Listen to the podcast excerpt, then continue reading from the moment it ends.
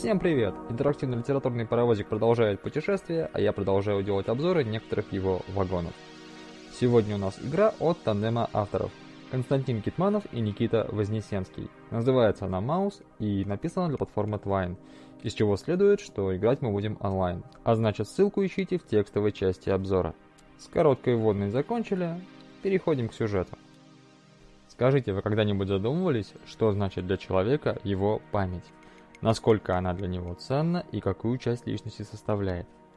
Думаю, вы не будете отрицать, что ценность это огромна, и без нашей памяти мы мало что из себя представляем. Да по большому счету, это и не совсем чтобы мы. Жители мира, победившего киберпанка, осознают это очень хорошо. Настолько, что научились зарабатывать на этом деньги.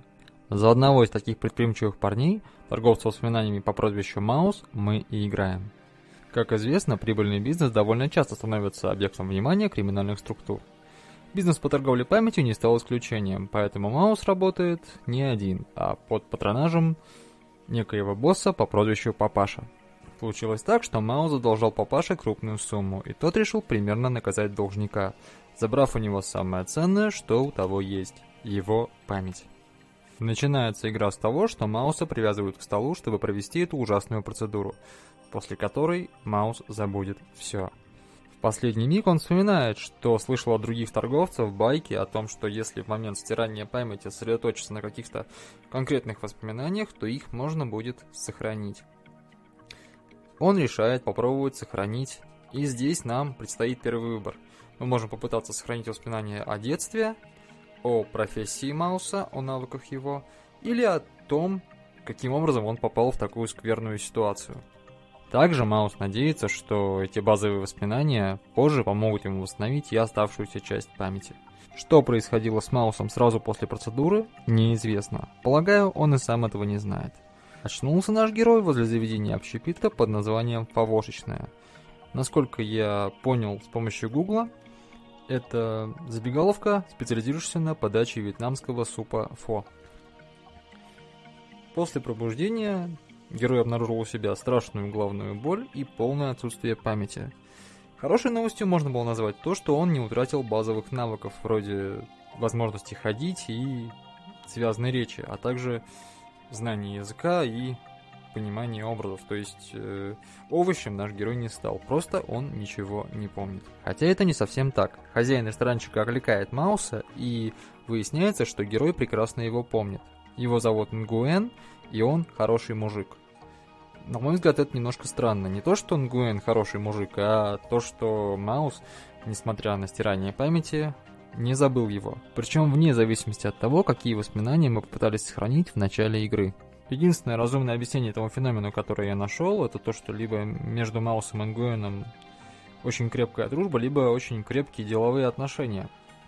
Настолько, что Маус запомнил Нгуэна на таком очень глубоком уровне. Не зря же он пришел к забегаловке Нгуэна практически в бессознательном состоянии.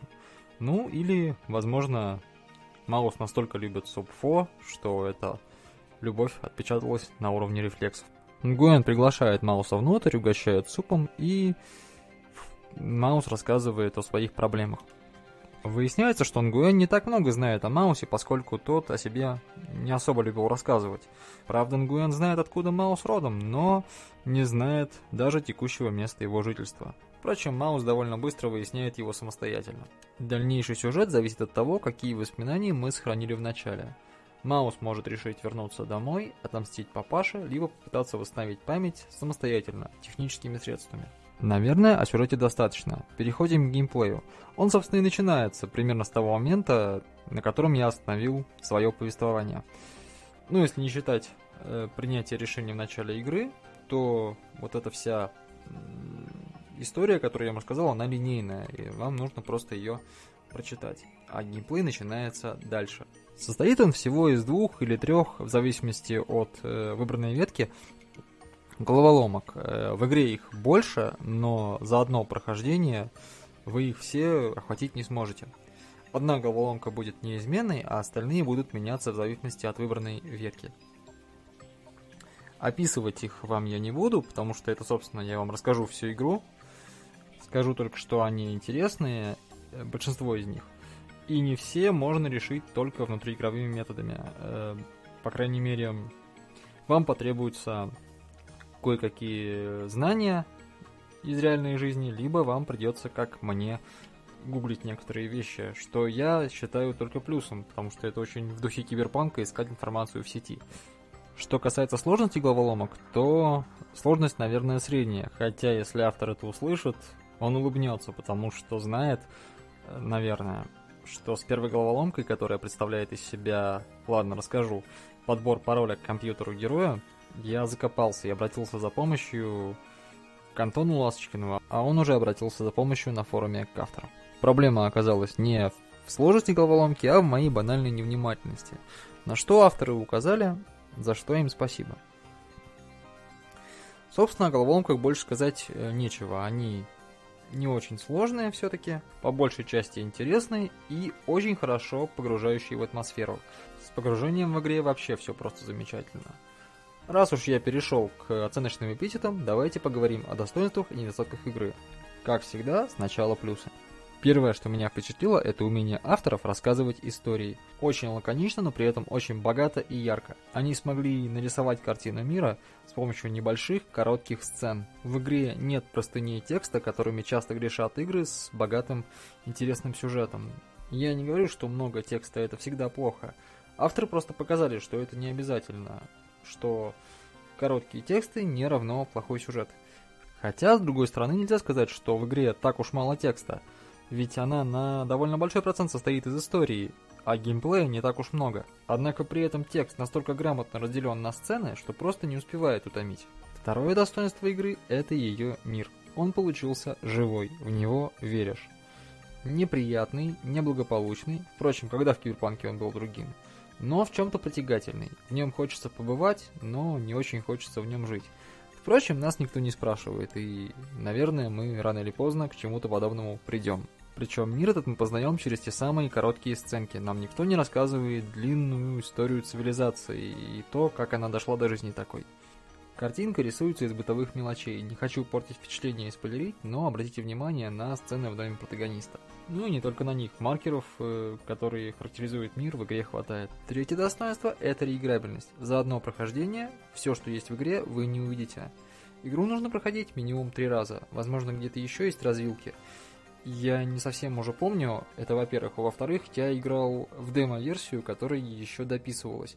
И, возможно, какие-то вещи в ней изменились. Концовок у игры, соответственно, тоже несколько. Следующее достоинство, оно же первый недостаток, это головоломки. Все дело в том, что они неоднородные. Есть очень классные, а есть, ну так скажем, не очень. Например, мне не очень понравилась головоломка с прокладкой маршрута. Она скучноватая, и там еще есть проблема с невизуальной доступностью. Не то чтобы проблема, скорее неудобство. Зато очень понравилась головоломка с настройкой шлема. Что касается однозначных недостатков, то у игры их э, немного. Можно придраться к тому, что у игры низкая вариативность в части истории, но требовать от такой короткой истории развесистого ветвистого сюжета это, наверное, перебор. Недоумение у меня вызвала ситуация с Нгуэном. Герой его помнит, хотя, казалось бы, не должен. Но вроде бы я нашел там обоснование прямо сейчас, во время этого обзора. В целом, игра мне понравилась. В первую очередь своим подходом к рассказу истории, а во-вторых, самим миром. Он получился очень детальным и хорошо проработанным, несмотря на свою схематичность. Звучит немножко странно, но, на мой взгляд, это именно так. Если вы любите жанр киберпанк, однозначно рекомендую. На этом я готов был уже попрощаться, но решил кое-что добавить. Дело в том, что прямо сейчас, во время записи этого обзора, я переиграл в одну из веток и понял, что помню игру не совсем такой, какая она есть. И это не изменение, я именно забыл. Вот видите, и моя память меня тоже подводит. На самом деле в игре меньше головоломок, чем мне казалось. В одной из веток, где я думал, что есть головоломка, ее на самом деле нет. Но, тем не менее, эта ветка все так же интересна, и история от этого хуже не стала, просто в игре на самом деле чуть-чуть меньший упор на головоломки и чуть-чуть больший на рассказ истории. На этом все. Всем приятной игры и до новых встреч.